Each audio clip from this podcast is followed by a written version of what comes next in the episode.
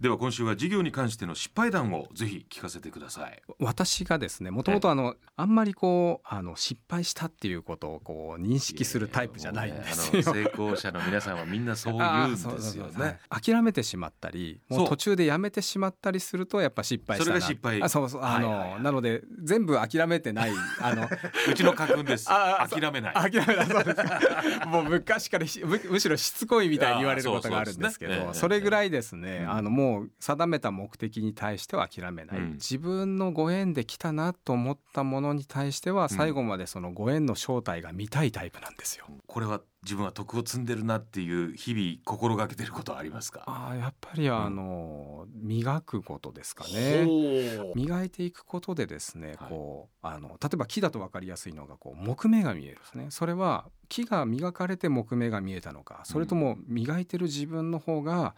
磨かれて木目が見えたのか見えるようになったのかあのそその磨きっていうのはその両方の関係性が必ず必要になるんですよ、うんうんだから磨けたっていう時は自分も磨けてるし向こうも磨けてる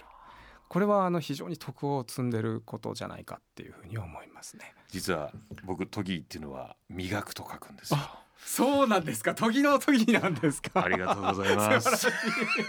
いそれは偶然にしては素晴らしいありがとといううこござとでいます来週もぜひえー素晴らしいいいお話を聞かせてください、はい